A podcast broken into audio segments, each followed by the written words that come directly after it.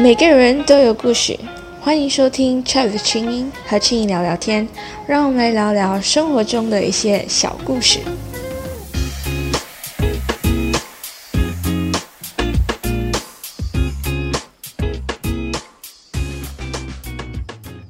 欢迎回到 Chat 青音和青音聊聊天。在我小学的时候，十二岁的我曾经觉得要上什么中学是我人生中最大最大的一个选择。但是呢，我还是选择了进入国民型中学，所以我从小到大接受的都是政府的这种教育体系。虽然我现在已经是一个大学生，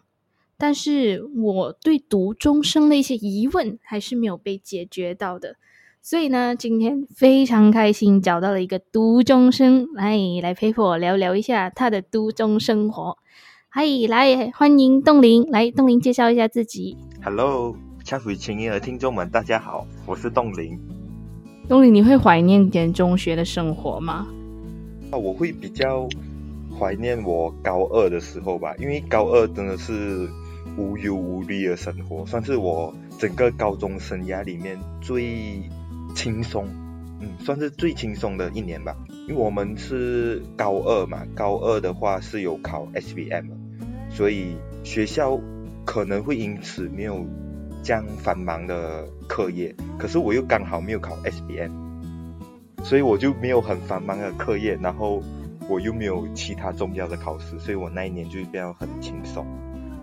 哦，所以就想说，虽然你读的是读中，然后可是你们还是有考 SPM 文凭，是这样的意思吗？哦，对，因为我们是有我们是有选择自己要不要去拿这个政府的考试，每个人有这种。自主报名这样子，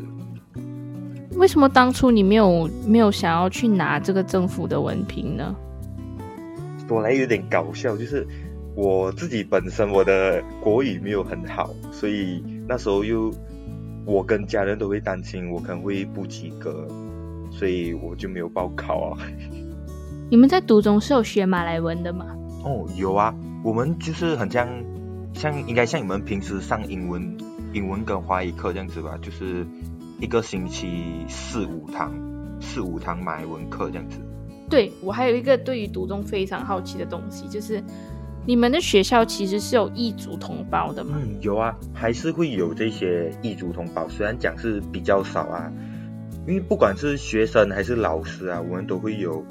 印度人啊、马来人，而且基本上每一个异族同胞他们都。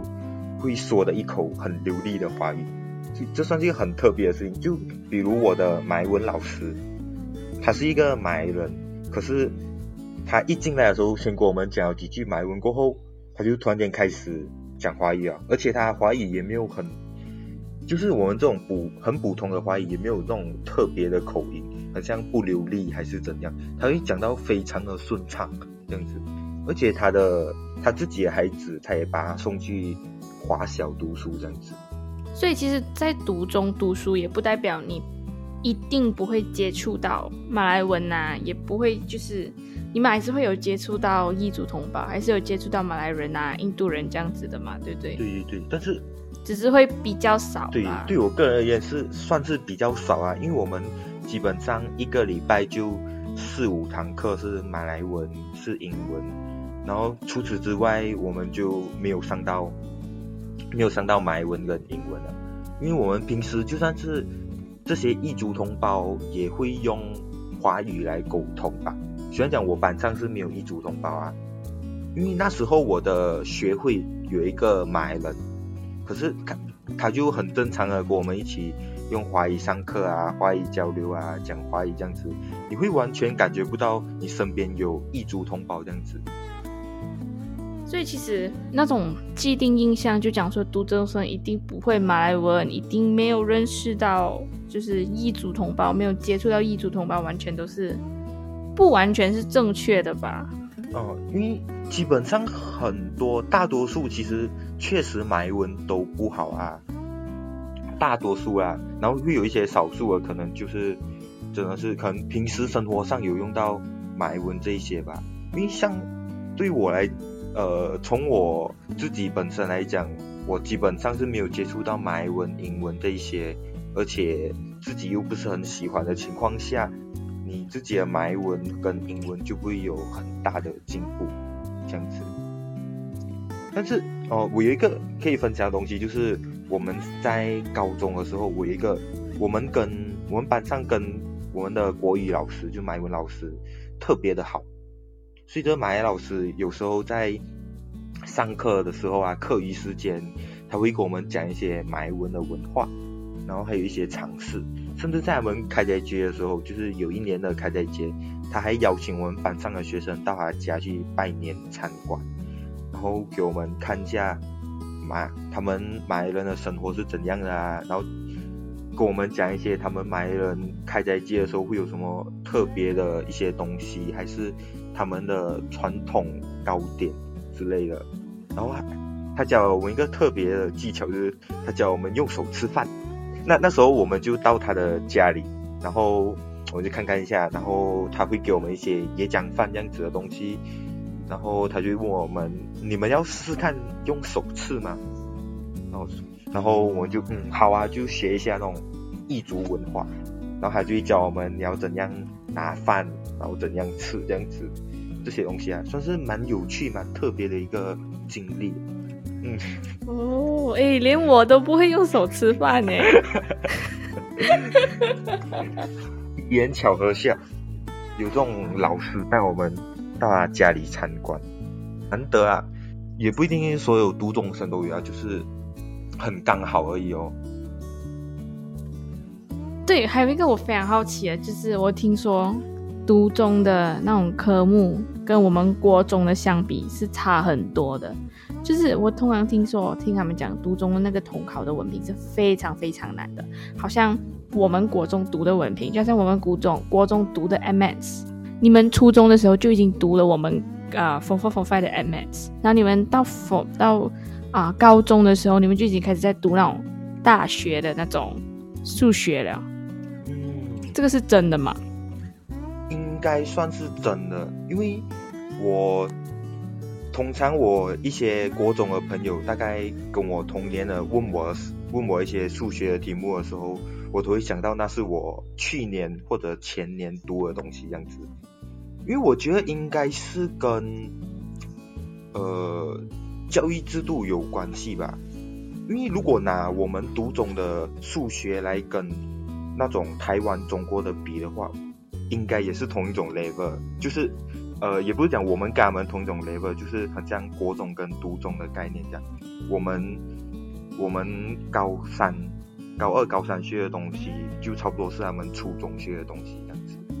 哇，这样你的数学一定比我好很多倍哦。尤其我也是读 law 的。还好吧。嘿，这样前期的咩你？我唯一发现到差别的，应该是在我上大学的时候，因为我读的是电脑系吧。电脑系里面有也会有上一些数学的东西，然后我是直接去读 degree，就是没有读这种 foundation 的。然后我一进去了过后，我发现他他们在 foundation 上过的数学，我们高中也上过。这应该是我们可以直接进到 degree 不用读 foundation 的原因吧？因为有一些数学上面的东西，其实我们高中高二、高三就有学过。这样子你上到大学就应该比较轻松一点咯，毕竟你已经有就是那个基础了。For 很多国中生，他们都是要上到大学了，可能才会接触到就是比较高级一点、比较难一点的数学。嗯，可以这样子讲。可是有一个特别难度特别大的地方，就是在于语言的差别吧。因为我们毕竟上的都是中文，可是你到大学过后，你所有的。中文体系的书都会变成英文。对你讲到这个，就是语言方面的，我还蛮好奇，就是你们在中学的时候，就是你们读中的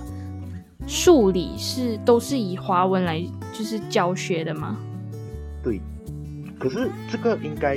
会根据不同的读种有不同的课程吧，因为。我我听说有些读种他们这些数理科目他们都是用英文的，可是我的学校是用华语啊，所以每个学校不一样哦。这样子，我们来聊聊一下你们的社团生活。社团生活方面算是种类繁多啊。因为比起我们现在上大学来看，我觉得他们应该都没有比中学多吧。因为我们中学通常大概有五十到六十种社团活动可以选择，就比如有舞蹈社、戏剧社、那种武术学会、电脑学会、华文学会等等，就很多很多。比如我们有些大学，你看到的那种乐、华乐。然后我们有华乐、管乐、吉他社这样子之类的，就很多很多。哇，很多哎！你们学校有六十多种那种学会社团？对，就是列都列不完那个，我我自己都不一定记得到底有多少种。因为我们近几年也是会一直有那种新的社团出现，就是比如有几个高中的学长，他们想要开一些新的乐团，比如我们的。口琴社，他们有时候他们是一些几个学生想要去开，他们就去跟学校申请，通过一系列的程序，那他们就我们学校就有多一个社团了。所以，我们学校应该算是蛮开放的吧，就是学生都，就算学生自己也可以自主办一个社团这样子。因为我以前也参加过三个社团嘛。第一个是棋艺社，就是那种下棋的啊，会有那种。我们主要是上中国象棋跟围棋，然后会有一个老师来教你一些那种下棋的技巧，比如中国象棋跟围棋，他们都会有那种破残局这样子嘛，就有一个老师，可能他们会每天每个星期准备一点题目给我们这样子，然后。学一点东西，然后过后就给你们自由活动。这是我们的奇艺社啊，大概我大概我大概接触这个奇艺社两年了，过后我就换了一个学会。哦，因为我们这个学会制度它算是一种政课嘛，所以其实你要转换学会的话，它也是有一定的手续的。你只可以在年尾的时候，我们会有一天是给那种想要转换学会的人。跟一些初一刚刚进来的学生一起去到我们的学校的礼堂，礼堂里面就会有各种社团活动的那些学长学姐们，他们就会在那边摆摊这样子，有些会展会展示一些才艺啊，然后有些就会跟你吹水拉人这样子，然后那一天里面就会有很多。很多那种新生跟想要转会的学生，他们就可以去到那边选择自己想要的学会，这样子。嗯，然后因为我那时候初二嘛，初二年尾的时候，我想要换一个学会玩一下，可是因为一些意外，我想要选择那个学会并没有收我。然后最后的结果是因为我们必须一定要有一个社团活动，不然。不然的话，你就会被强制放去一个叫他过后改名叫园艺学会吧，园艺社这个社团就是它主要是一些帮忙学校除除草啊，然后翻翻土，就就是就是大概服务学校这样子的活动吧。他以前的名字叫自强社，就是专门给这种没有学会的人去待这一年的地方。我就去了一年，嗯，对。然后我去了那一年，我一进去，他们就讲，嗯，我们不应该叫自强社，我们要改名字，我们改一个很好听的名字，我们叫园艺社。嗯，我们就偶尔去翻翻草、除除土，然后当然也是有一些非常有趣的活动啊，就比如我们会，我们的老师会带我们去自制笔架，因为我们学校有一个东西我从来没有发觉到，直到我。进了这个园艺社过后，那个东西就是它是一个那种炭炉吧，就是以前那种我们来烤皮渣的那种炉，烤东西的那种炉，就是很传统很传统。对，就是那种很那种叫窑吗？还是忘记叫什么东西？它就是一个圆形的屋顶，然后里面你会放一些木材进去生火，然后它有一个空间会把你要烤的东西放进去里面。我们就用那一个烤皮炸，哇，我觉得是一个很特别、很特别的体验，因为我学校竟然会有这种东西。哇哦！而且你是园艺社哎，你不是厨艺社哎。对，然后因为那些厨，我们有厨艺社，我们好像也是有厨艺社，就是学做一些点心之类的。然后我们就是，其实我们什么都做啊。我们是星期五上课外活动嘛，就其中一期的课外活动，我们去到其中一个老师的家，然后他会。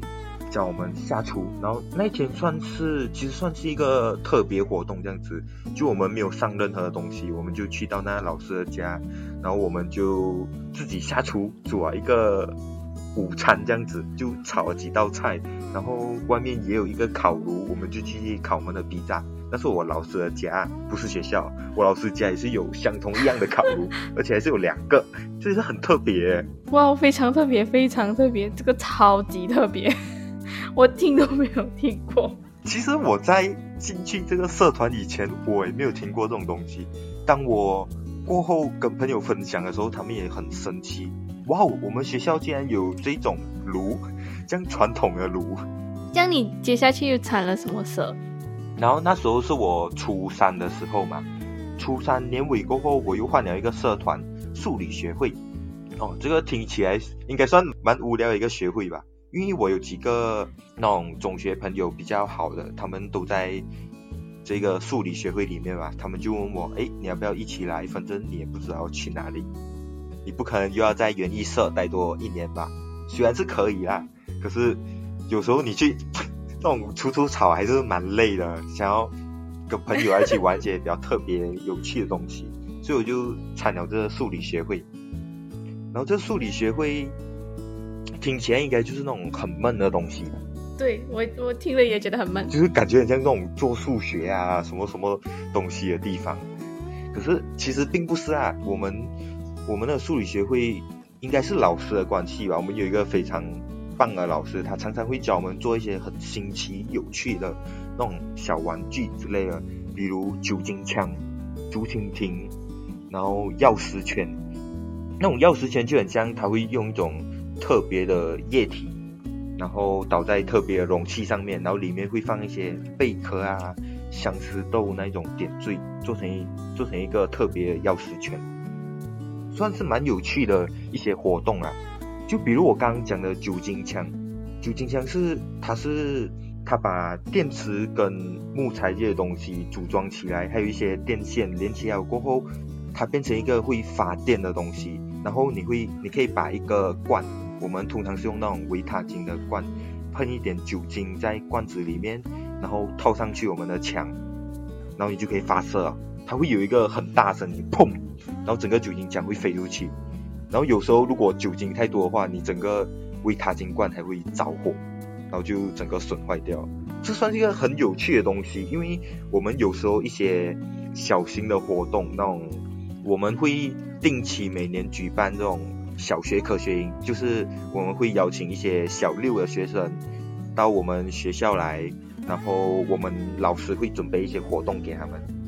然后有时候会教他们做那种酒精枪，或者是我们会在开幕典礼上面的时候一起用这种酒精枪当做那种鞭炮这样子啊，就比如我们去那种有时参加那种生日派对，不是有那种鞭炮？哦，我们没有用鞭炮，我们是自制的酒精枪。然后你发射的时候就很就也是一样会有那种那种派对的那种感觉，就大家三二一砰，你就一声很大声音，然后整个就七八个酒精枪的那种那个叫什么维他金罐就冲天而飞，就飞出去这样子。哇，很有趣耶！你的中学生活。然后这些又是我们自己自己做的，然后就感觉蛮有那种成就感的。他们用的这种酒精枪，就是从我们数理学会的库存里面拿的，然后就是我们以前做了过后，他们就觉得哎有用的东西，然后他们就拿来这样子用。哇，很特别，好特别！哇，我这样子你们你们社团生活真的是很多姿多彩耶。我的中学生活就是主要我参加的就是华文学会跟华乐团罢了，在中学的时候。我们华乐团啊，就经常有出去办比赛，然后每年要办音乐会这样子。然后我们华文学会就旗下，然后有辩论队呀，然后还有就每年我们也会办一个一日营，然后给中学生来参加，然然后我们来学习学习一些中华文化这样子。然后比较特别的就是，我们的华文学会其实每年都会出一本文集，就是把学生写的好的那个文章，然后收集成一本书，然后我们自己出版。我觉得这个算是我们学校比较特蛮特别的一个地方。我那个时候我也参加了文集，我做了三年，我参加了三年的文集。哇！前两年我就只是打下手，那种嗯没有什么工作做的那种。然后到最后一年的时候，我是主编，然后我们就做了一件 我到现在都不知道为什么我要做的事情。我们自己明明收集文章就是一个很简单的东西嘛，就是只要学生只要老师有呼吁学生去写，我们基本上就不用担心没有学生会投稿文章给我们。可是呢，我们自己就给播给播，自己跑去写了，我们就自己提议讲说我们要写一个接力小说，然后我们就自己写了我们自己的小说，然后我们自己出版。哇哦！我现在想回来还是觉得非常不可思议啊！要召集十多个人，然后一起写一个小说，真的很难，因为每个人的写作方式、那种 style、那种都不一样，然后你要。生出一本这样子的结业小说真的是不简单。哇，可是这是一个很，这是很特别、很有那种回忆的一件事情哎。对呀，对呀，而且这个回忆是有实体的，知道吗？我什么时候想要回忆一下，我就去我的书架那边拿一本哦，拿起我曾经写过小说，它是有实体的。哇哦，因为我们我们也是有类似的东西啊。我们每一年高三的应届生，就是我们。即将毕业的那一年，那那一届的学生嘛，我们都会自己做一个叫毕业特刊的东西。我们会齐集整个就整个高三的班级啊，然后从里面选出我们的主席、编辑那一些，然后我们就自己做一个毕业特刊这样子。然后里面就会有我们每个年段高中的一些生活、一些照片，比如我们。高一班级去了哪里啊？高二做了什么事情啊？高三参加合唱团这样子，然后还有一些我们也会分成三人一组，然后一起拍照做一个纪念这样子。所以我们有时候会打开那种我们的毕业特刊，就会看到自己以前跟同学的照片，这样子也算是一种回忆吧。我还常常看到，尤其是读中生。很多读中生感觉毕业的时候都会有那种毕业歌，哎，就是那种自己写毕业歌，然后自己唱。我们国中生完全不会有这样子的文化嘞。你的学校有这样子？对对，这你让我想起来，虽然不是我那一年啊，我觉得蛮可惜。我们那一年算是蛮中规中矩，就是唱着学校给的那种毕业歌。可是我们的前一年有一个那种音乐鬼才吧，就是。音乐方面特别突出的一个，他他也是那种音乐学会，就是我们的管乐团的那种成员，然后他就自己一个人写了，自己写词，自己写歌，然后在我们的毕业典礼上面表演，然后我也觉得哇，真的是很特别啊，就是人才这样子，很特别，很特别。其实我觉得，不管你是你读的是国中还是读中。其实很大部分都是在看你自己个人所需啦，就好像你根据你自己大学想要读的地方，你自己想要学习的东西，自己去做出对你最适合的那个选择。所以我觉得其实国中读中其实也没有差别很大啦，只要你自己肯学，不管你是在国中还是读中。只要你自己肯学，你都是可以发展出你自己的一片天。这样子，这样好，谢谢东尼今天来上我的节目，来解答了我对读中的一些疑问。然后也谢谢你来来这边来跟我们分享一些你的读中生活。我们今天的节目就到这里，谢谢东林，OK，大家拜拜，谢谢大家。